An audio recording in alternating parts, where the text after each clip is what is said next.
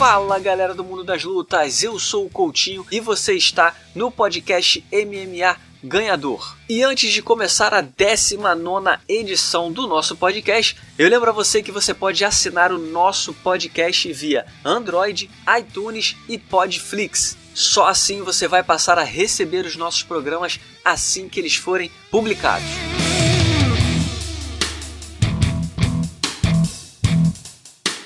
Galera do mundo das lutas, semana de UFC 215 com cinco brasileiros em ação. E eu recebo no nosso podcast o Adriano Albuquerque, repórter do Combate.com e também apresentador do Combate.com Debate e do recém-nascido e já sucesso Troca de Tapas, programa mais do que recomendado lá no Combate.com. Tudo bem, Adriano? Tudo bem, Coutinho. Obrigado aí por ter me chamado e obrigado aí pela propaganda. Continuem acessando aí, acessem aí o Combate.com também para assistir o Troca de Tapas do Combate com debate que está muito legal.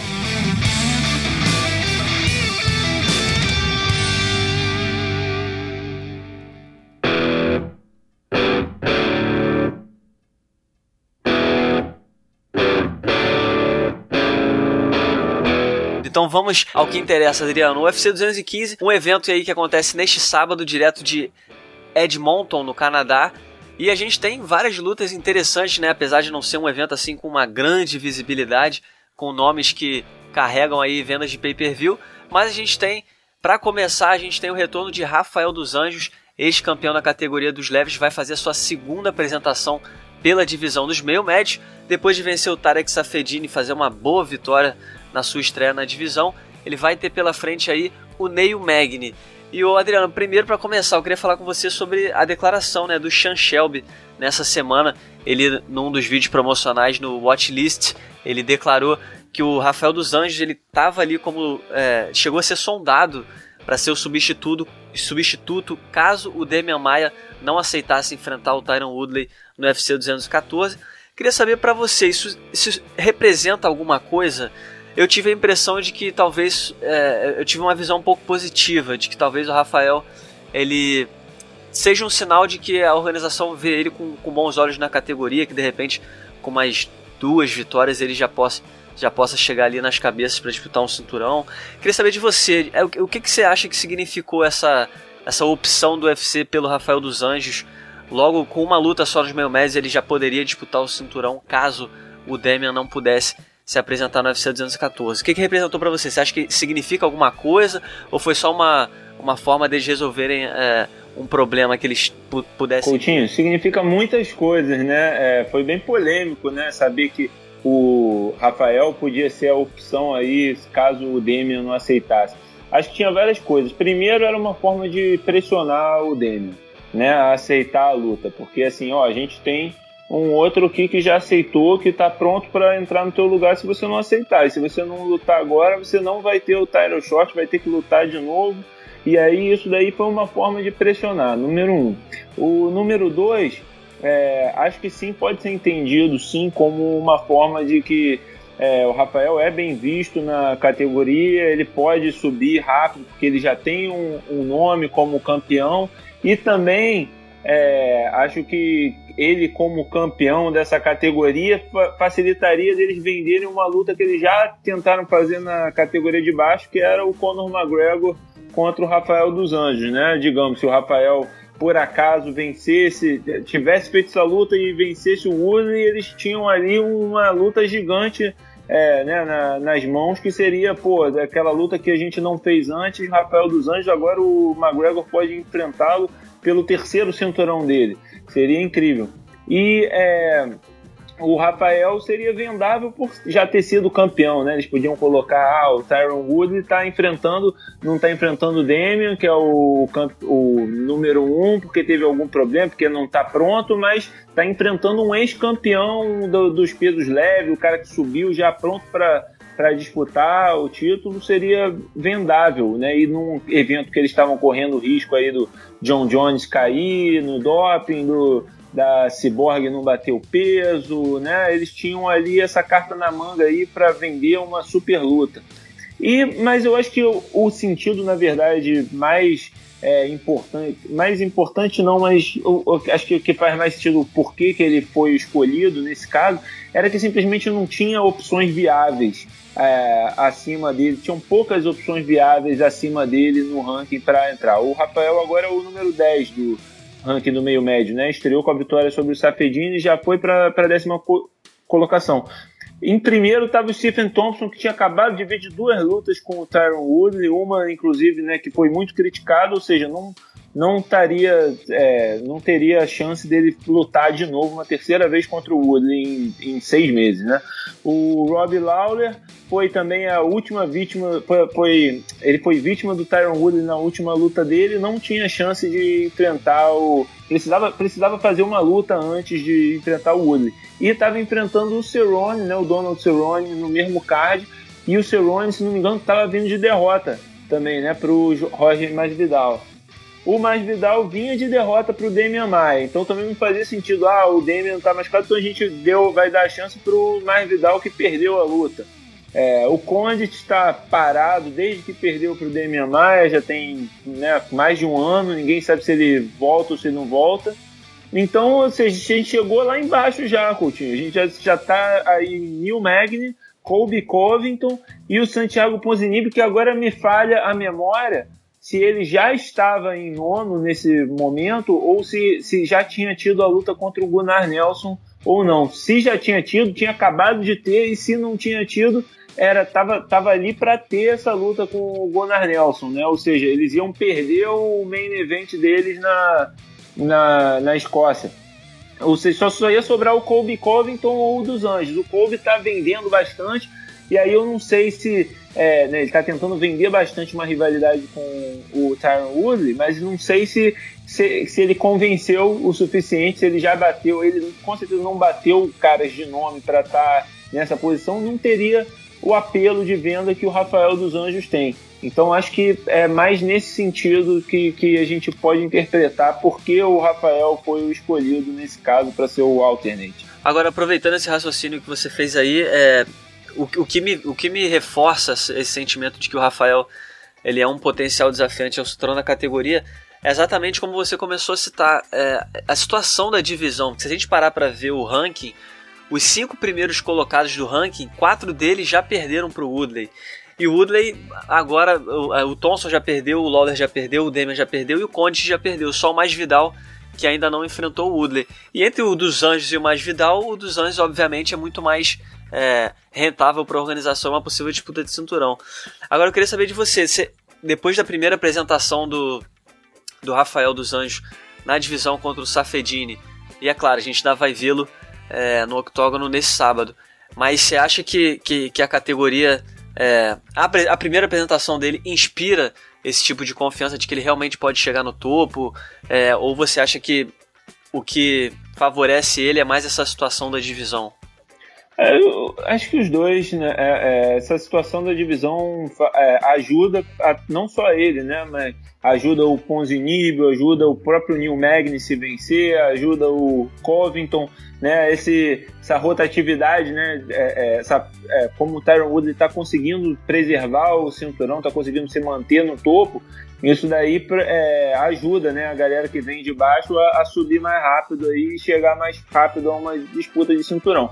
O Rafael, cara, na luta contra o Safedin, eu gostei da atuação dele, é, mas acho que ainda tem muito espaço para melhora, né? Eu achei que é, ele teve alguma dificuldade que se o Safedini fosse, é, talvez tivesse um poder mais, mais forte nas mãos, tivesse fosse um cara mais limpo na técnica, né, com uma técnica mais precisa e tal, ele poderia ter ameaçado o Rafael. Ele acertou alguns golpes perigosos que eu fiquei é, preocupado do Rafael sentir, mas como o Rafael não sentiu e continuou andando para frente, conseguiu impor o jogo dele, foi bem. Eu fico preocupado quando ele começar a pegar alguns caras mais poderosos, né, como o Rob Lawler, ou mais Vidal, e um cara que vem provocando muito ele é o Kobe Covington, né, que tem um jogo que não é um jogo de porrada muito forte, mas ele é um, tem um jogo de queda muito forte, poderia talvez neutralizar o jogo do Rafael, como a gente já viu o Ponzi, o, o Ponzi, não, desculpa, o, o Habib Nurmagomedov, né, é, no, no peso leve. Mas, assim, então, para resumir, acho que ele tem potencial e tem, e tem ainda o que evoluir. Se ele vencer essa luta contra o Neil Magny, acho que a gente ganha mais confiança nele ainda para chegar no futuro e disputar esse cinturão do meio médio. Tá certo, Adriano. E eu, eu, eu, inclusive, acho que o Neil Magny é um. É, que a gente chama de um número certo, né? Que é um, que é um lutador ali. Ele é um, é um cara que já está há muito tempo na organização, ele é um cara perigoso e se o Rafael vencer, sem dúvida nenhuma vai poder é, alçá-lo na categoria. Até porque se ele vencer o Neil Magny, eu não duvido nada dele já entrar no top 5. Porque o, o Cerrone ele já venceu e o Conde está parado há sei lá quanto tempo, né? Mais, mais de um ano e meio. E seguindo em frente, Adriana, a gente vai ter nesse UFC 215 a revanche, ao que tudo indica, vamos ver, né? A revanche entre Amanda Nunes e Valentina Shevchenko.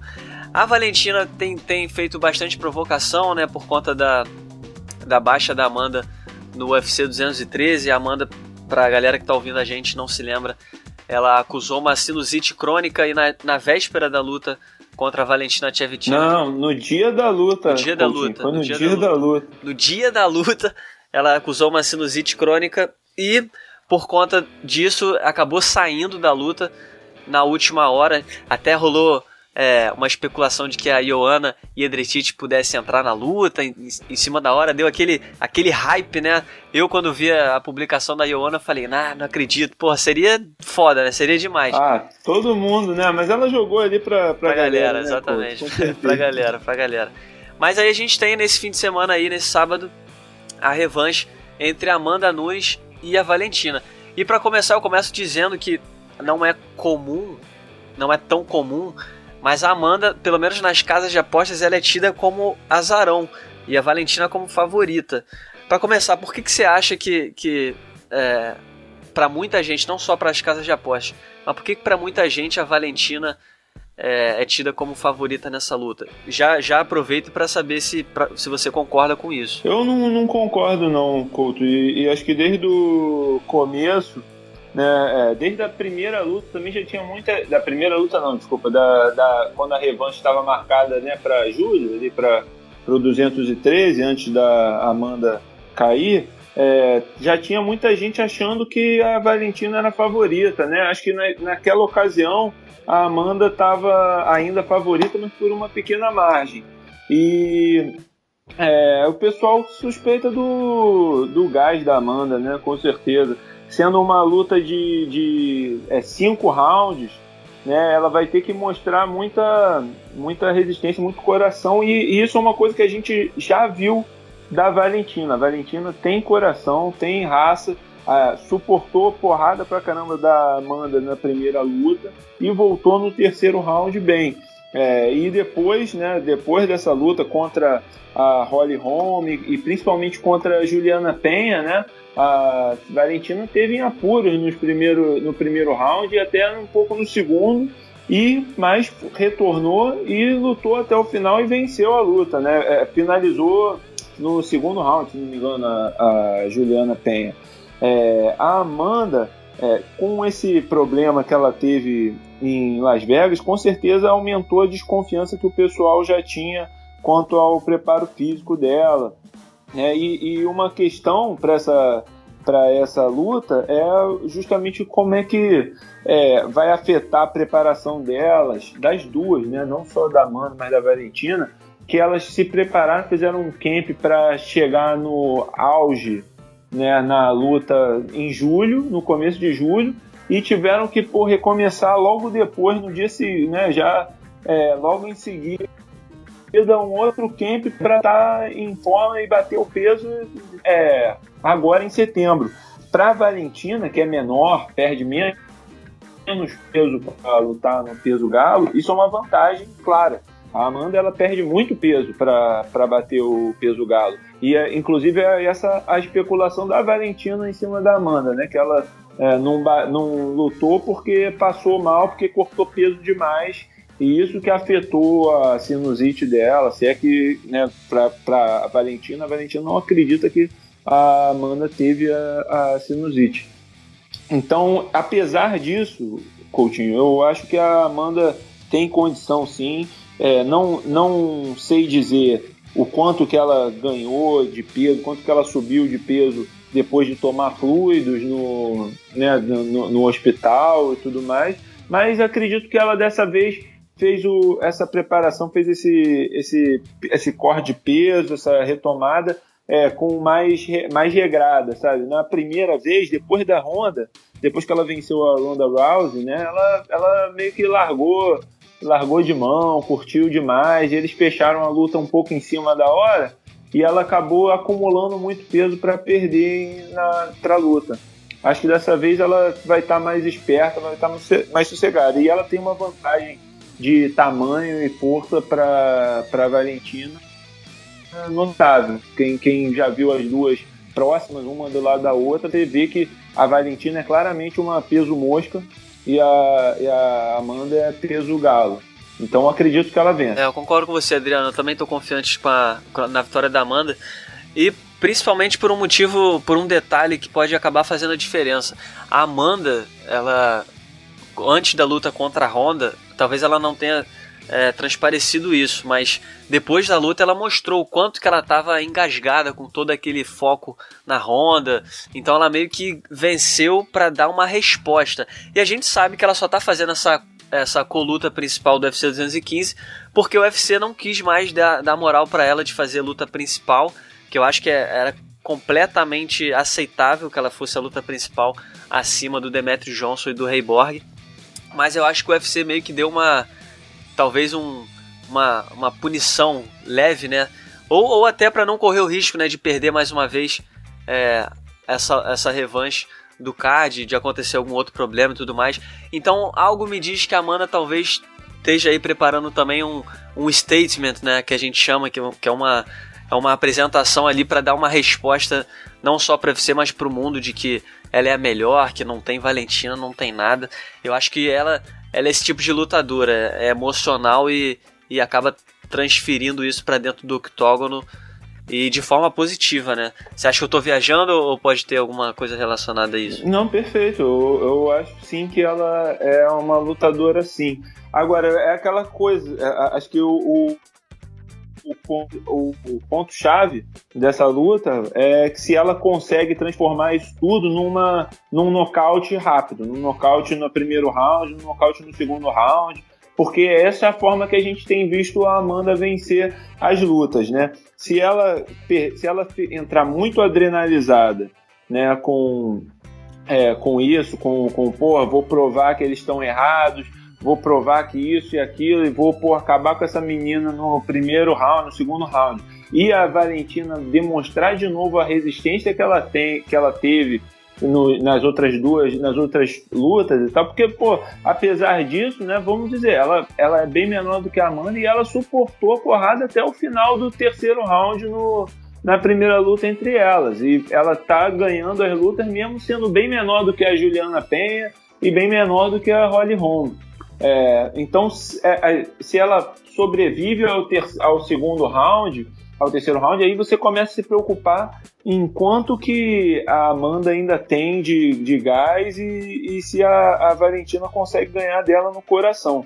Mas eu, eu tô, tô confiante sim que a Amanda consegue com essa com essa motivação extra, né, que você mencionou, consegue ir até o ir com mais força, dominar, entrar com o foco que ela precisa para finalizar essa luta até o final do segundo ou do terceiro round.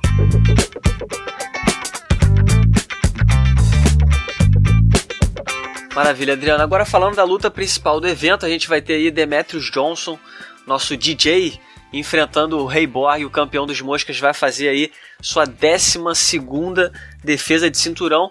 E ele, se vencer, ele quebra o recorde do Anderson Silva, que atualmente é o recorde igual o do Demetrius Johnson, que é de 11 defesas de cinturão consecutivas. Com mais uma vitória, ele quebra esse recorde e se consolida sozinho como o maior campeão dominante assim da história do UFC. Antes de falar sobre a luta, Adriano, queria saber de você o quanto, o quanto legítimo é esse recorde. Porque é o seguinte, a gente está falando do Demetrius Johnson, é o campeão na categoria dos moscas, e a gente sempre tem que bater na, naquela tecla chata, né? Que às vezes é chato falar, o Demetrius Johnson mesmo já deve estar cansado de falar, mas a gente tem que é, é, debater isso para a gente tentar entender o porquê do, do, dos lutadores da categoria peso palha, peso mosca, peso galo não terem a, a mesma, vamos dizer assim, na, no, no português claro, né? não tem a mesma moral de lutadores mais pesados. A gente está falando do número 1 um no ranking peso por peso do UFC. O Demetrius Johnson voltou a ser o número 1, um, já que o John Jones, com essa suspensão aí pelo novo doping, já está fora do ranking. Mas eu queria saber o quanto é legítimo, porque ele. Eu, eu já vou dar a minha opinião. Eu acho que tem uma legitimidade considerável, porque apesar dele não ter tido é, uma rivalidade ou um adversário muito difícil, eu acho que ele venceu as lutas como um grande campeão deve vencer. Ele não, não foi. É, a maioria das. Ele venceu algumas lutas na decisão, mas a maioria das apresentações dele foram apresentações para lá de brilhantes, com nocautes, com finalizações. A última luta dele mesmo, finalizando faixa preta, que é o Wilson Reis. Então, assim, é, eu queria saber de você, o quanto esse recorde é legítimo para você? Coutinho, é legi é, não tem como questionar a legitimidade do, do recorde dele. Ele está defendendo o cinturão, vencendo caras que são os desafiantes número um da, da categoria. A gente é, pode não ter se impressionado tanto, pode não ter sido é, da forma mais plástica que é, a gente pode ter esperado. Os, os desafiantes dele talvez não criaram o nome é, e o peso que outros caras né, é, que já desafiaram o cinturão em outras categorias desenvolveram antes de enfrentá-lo, mas não tem como questionar. Ele está fazendo o trabalho dele, está fazendo o que, que ele tinha. E, é, inquestionavelmente, na categoria dele, ele enfrentou os caras que, que eram os melhores, né? É, você vê a, a lista do, dos é, desafiantes dele é, Joseph Benavides, é, esse é inquestionavelmente o número 2 da categoria, né? Ele vence todo mundo no, no, no, peso, só não conseguiu vencer ainda o Demetrius.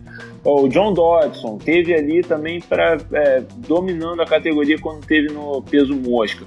O John Moraga na época era um cara que estava bem o Kyoji Origuchi, né? Estava é, bem também para caramba, venceu uma série de, de lutas, foi enfrentá-lo, saiu depois de perder para ele, continua vencendo sem parar, né? É, a, a, gente não pode. É, o problema, na verdade, acho que mais do que a legitimidade disso, é, é o problema é a, é infância da, da, categoria peso mosca, né? Ele está pegando essa categoria ainda num estado muito embrionário, né? Pegou no, já, claro, já temos é o que cinco anos de divisão, ainda é pouco para desenvolver é, uma divisão realmente de, de, profunda de talento. Você vê quanto tempo, por exemplo, o peso galo demorou para chegar no nível que está hoje, que o pessoal acha que é uma categoria é, empolgante. No, quando começou, quando eles chegaram no UFC e já tinha um tempo de WSC, era o Dominic Cruz e o Uriah Faber. Parecia que eles iam se enfrentar a cada duas lutas, sabe, sempre. É, e, e, tinha ali o Renan Barão. E o resto dos caras, pô, ninguém queria saber, mas, mas sabe, é, é isso daí é o cara ser tão dominante, às vezes faz a gente pensar que, que vale menos do que o outro. O, o peso meio pesado, por exemplo, também. Vamos comparar com o meio pesado, que é uma categoria que é nobre no UFC, sempre foi é, a mais é, assistida no UFC, já teve vários campeões. Teve, teve um período que você falava: caramba, tem Rashad Evans, Rampage Jackson, Shogun Rua, Lyoto Matida é, sabe, todos os Catiato Lidel. Daqui a pouco chegou o John Jones, devastou a, a, região. E hoje em dia a gente fala, pô, essa divisão só tem o John Jones e o Cormier. Sabe? Você vê como as coisas mudam. E, e pô, ainda tem caras de grande nível. Tem Glover Teixeira, é, Circo 9, o Shogun ainda tá lá. É, né, o Sam Pru, mas, mas, o problema é que o, o John Jones passou, né, varreu tudo e, e, fez parecer que eles não eram nada. Mas como o meio pesado já tem uma história, né, e o Shogun já tinha uma história, já tinha conseguido construir a história dele no, no Pride, o Lioto já tinha conseguido construir a história dele dentro do próprio UFC, o Rampage, já tinha construído a história dele, todos esses caras já tinham uma história, você acaba dando mais valor ao que ele fez do que ao que o Demetrius fez, porque os caras chegaram, né? Eles estavam lutando como peso galo, finalmente surgiu a oportunidade no peso mosca, no UFC, né? O peso mosca em nenhuma outra categoria, nenhuma outra organização tinha o peso, né? Que, que o UFC ou, ou as outras tinham, é, como um WSC ou um Pride, não tinha nessas. E aí, ou, ou seja, os caras são desconhecidos, mas acho que legítimo é, é com certeza legítimo. O que a gente pode questionar de repente é se isso, se ele é mais do que os outros caras, né, do que os outros grandes campeões, porque esses já pegaram caras de peso, né? Mas enfim, é, é legítimo, isso não tem dúvida. E o Adriano, quando se fala assim da, é, o Demetrius Johnson é um cara que a gente sempre é, questiona o, o, porquê dele não, não ter o reconhecimento que ele merece. Eu, eu te pergunto, de quem é a culpa? é um pouco do lutador que não tem o perfil de ser um cara é, de se autopromover, de, de ser um cara muito de mídia, ou a culpa é da organização, porque o, o Johnson mesmo já acusou isso, né? Que ele já, já citou vários é, lutadores que o UFC faz é, tour de mídia, dá esse tipo de exposição, coisa que ele nunca teve. Você acha que é um pouco dos dois? Você acha que um dos dois é, peca um pouco mais? Porque a gente sempre acaba olhando pro Demetrius Johnson, a gente vê um lutador, pô, espetacular dentro do octógono, mas fora dele, o cara ganhou o prêmio de melhor lutador do ano no ESPYs, entendeu? Mas, sabe, é, é, é o tipo de reconhecimento que é, é legal, é especial, mas a gente não vê isso, isso de forma palpável. Não sei se entende o que eu quero dizer. É, esse, esse prêmio, por exemplo, aí do ESPYs poderia ter sido mais bem divulgado, né? Poderia ter sido trabalhado, pô, uma honra e ninguém soube, e, e, é uma coisa que pode ser usada na promoção da luta e tal. Cara, isso, essa é uma pergunta que a gente está tentando se é, responder há muito tempo, que tem várias respostas possíveis. É, inclusive, é uma boa ideia para o troca de tapas. Vou levar, vou levar essa para o debate é, lá no troca de tapas. Mas assim, é, não, não dá para apontar que é culpa só de um ou só de outro, né? Acho que é culpa de tudo. E acho que essa questão que a gente estava falando, da, do peso da divisão, tem muito a ver com, com isso também, né? É, acho que por ser uma divisão é, nova, uma, uma divisão ainda jovem, que ainda não ganhou o, não teve esse lastro, né? É, a gente talvez reconheça menos. Mas o, o, o UFC fez trabalho para divulgar o, o Demetrius, né?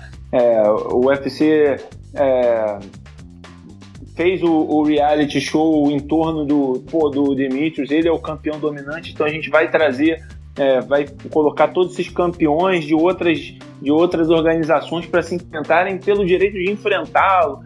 Isso daí dá uma promovida e, você sente assim é, o UFC, antes de todo evento, né, Coutinho, você sabe bem disso, eles é, fazem, eles tentam, fazem uma aproximação com a mídia, né, com a imprensa que vai cobrir e oferece entrevista com os lutadores, né? Olha, a gente, é, mesmo a gente aqui no Brasil, estando longe dos caras lá nos Estados Unidos, eles oferecem entrevista por telefone, 10 a 15 minutos com o cara para promover. E toda a luta do Demetrius Johnson, ele está disponível para essas entrevistas no telefone. É, enquanto você tem alguns campeões que não, que só fazem aquela é, teleconferência uma semana antes da luta e os compromissos lá com ou de repente com, com os mais é, os jornais e, e, TVs mais importantes, o Dimitrios ele está sempre disponível, eles estão sempre oferecendo o Dimitrios, ou seja, eles estão tentando promover o Dimitrios até certo ponto.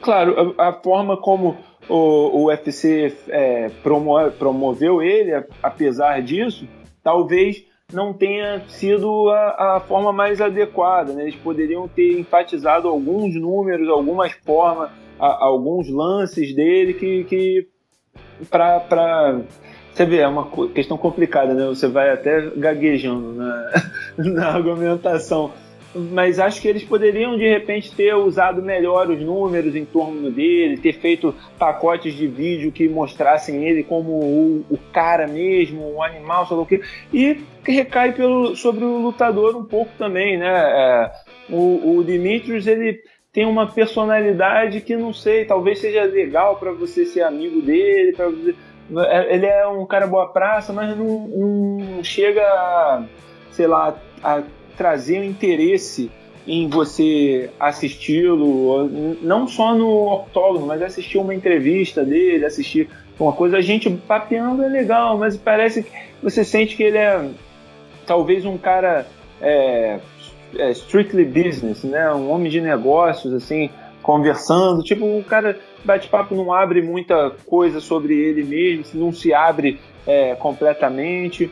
Não, não quero nem dizer, tipo, ah, não fala bobagem, não fala sei o porque tem várias outras formas de você trazer interesse para si, si próprio sem, é, sem provocar explicitamente outros caras.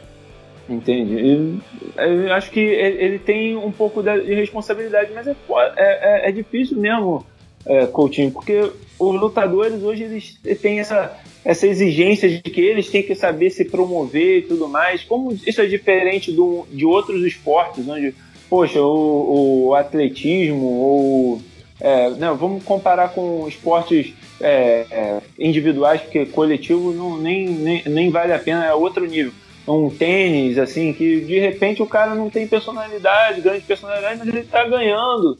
E dane-se, é isso que importa, né? O cara que, que mais vence é o que, que é mais, é, mais é, conhecido, que é que mais recebe, né? É, hoje a gente, comparando com o tênis, no, no tênis a gente tem três caras que estão ali se alternando no topo, né? O quatro, né? O, o Federer, o Nadal, o Murray e o Djokovic, que todos eles têm boas personalidades ou tem alguma coisa ali interessante que, que chamam. Mas tinha uma época, né, quando eu acompanhava o tênis mesmo, que era, que era o Pete Sampras era o principal jogador, ele era dominante, dominou por uma década o, o, tênis e ele tinha a personalidade de uma porta, sabe? Ele não tinha ele era totalmente desinteressante, tinha um jogo também básico de é, saque e voleio e mesmo assim, ele era o cara que, vem, que vendia, porque as pessoas queriam ver ele dominar, é, queriam ver. Ele era o campeão, era o, o melhor do mundo.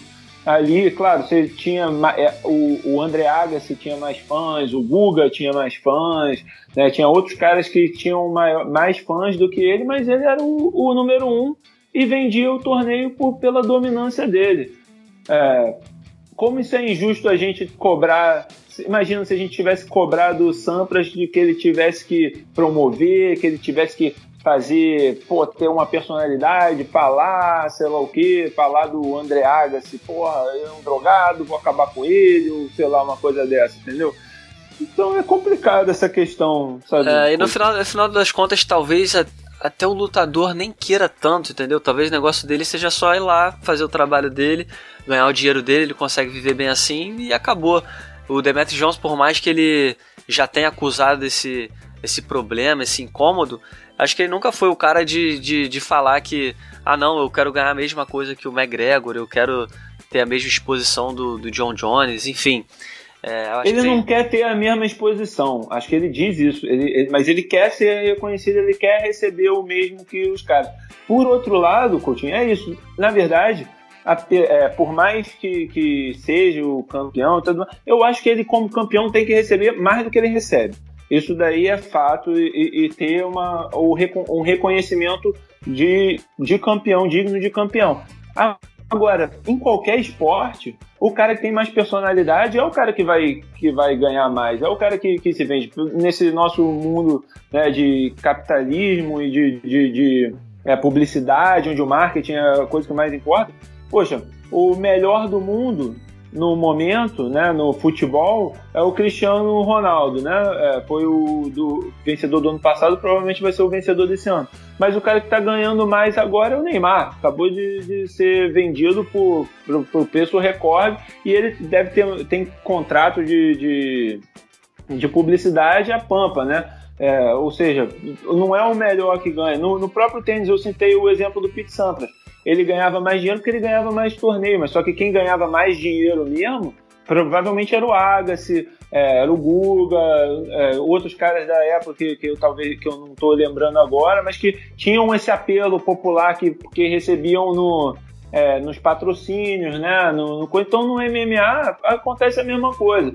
É, o Dimitrios merece vencer, ganhar mais por, pela, pelas vitórias dele, pela bolsa e tudo mais. Mas ele nunca vai ganhar o mesmo que um McGregor ou o mesmo que é, um John Jones, porque esses caras vendem mais do que ele, eles têm uma personalidade e vão atrair mais patrocínio.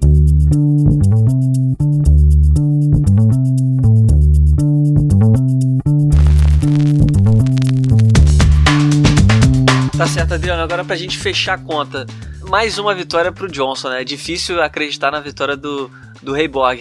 Até é um lutador, é, de certa forma, competente, mas ainda é outro nível, né, o Johnson. O que, que, você, que, que você espera dessa Ah, é. Eu espero mais uma vitória do Dimitrios, com certeza. Porque o, o Ray Borg ainda não mostrou pra gente que ele pode é, parar o Johnson. Ele não mostrou no octógono é, muita coisa assim que convencesse a tipo que, que, que, realmente te mostrasse que ah não esse cara tem um jogo que pode que pode derrotar o Johnson. Você tem alguns caras que você tem uma suspeita que você pensa não de repente, se ele fizer isso aqui, acho que ele pode ganhar. Ele tem um jogo ali diferente que pode pegar né? o, o, o, Dodson. A gente achava que pô, ele tem o poder de nocaute pode pegar o, o Dimitrios. Ele é rápido também, tanto quanto o Dimitrios. De repente, ele neutraliza a movimentação do Dimitrios e acerta a bomba.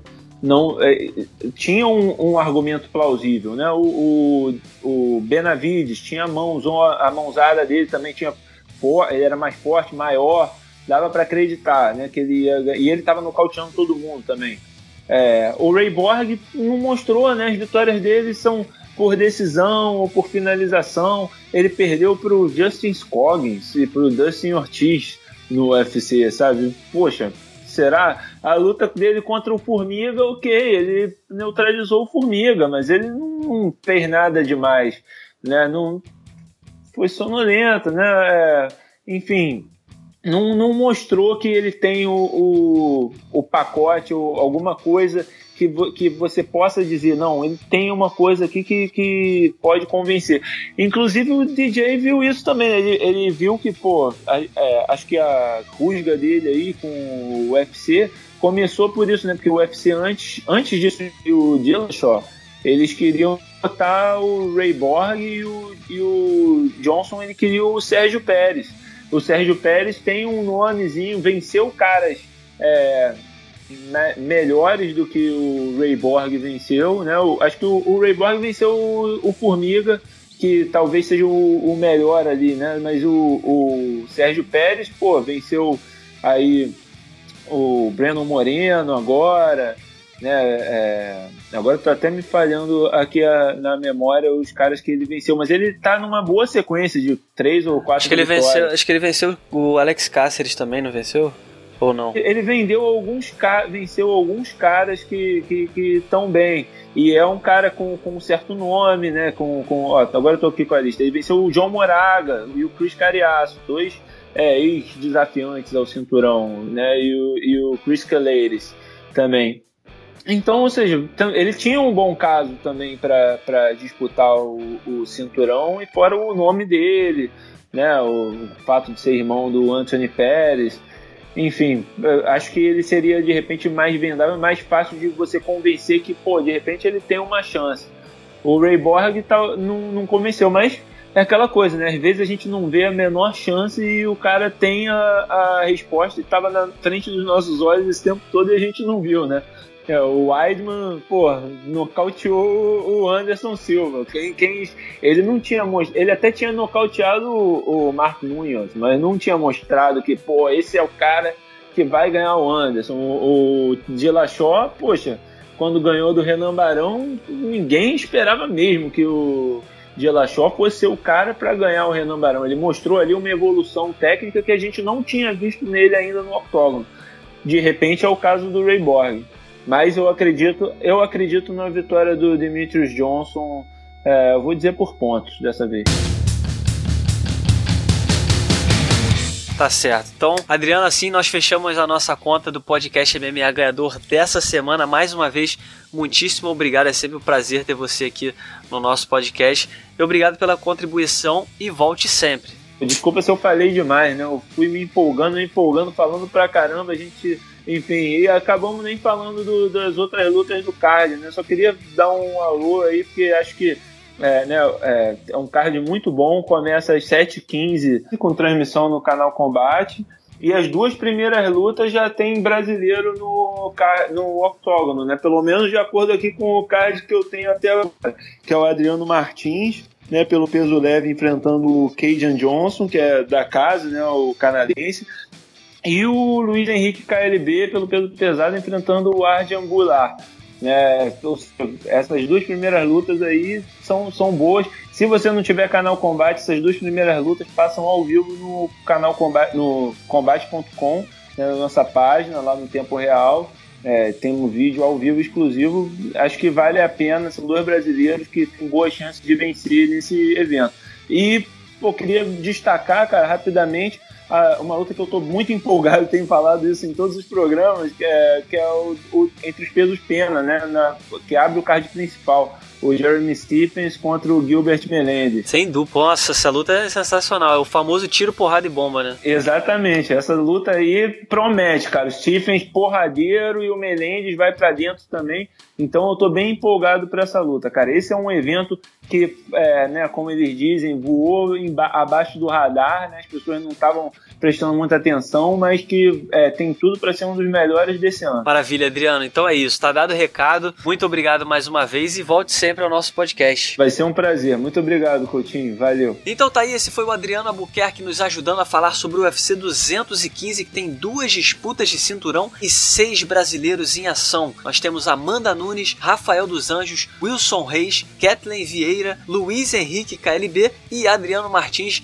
representando as cores brasileiras no evento deste sábado, direto de Edmonton, no Canadá. Para quem não me conhece, eu sou o Coutinho, eu falo sobre o mundo das lutas e você está no podcast MMA Ganhador. Até semana que vem.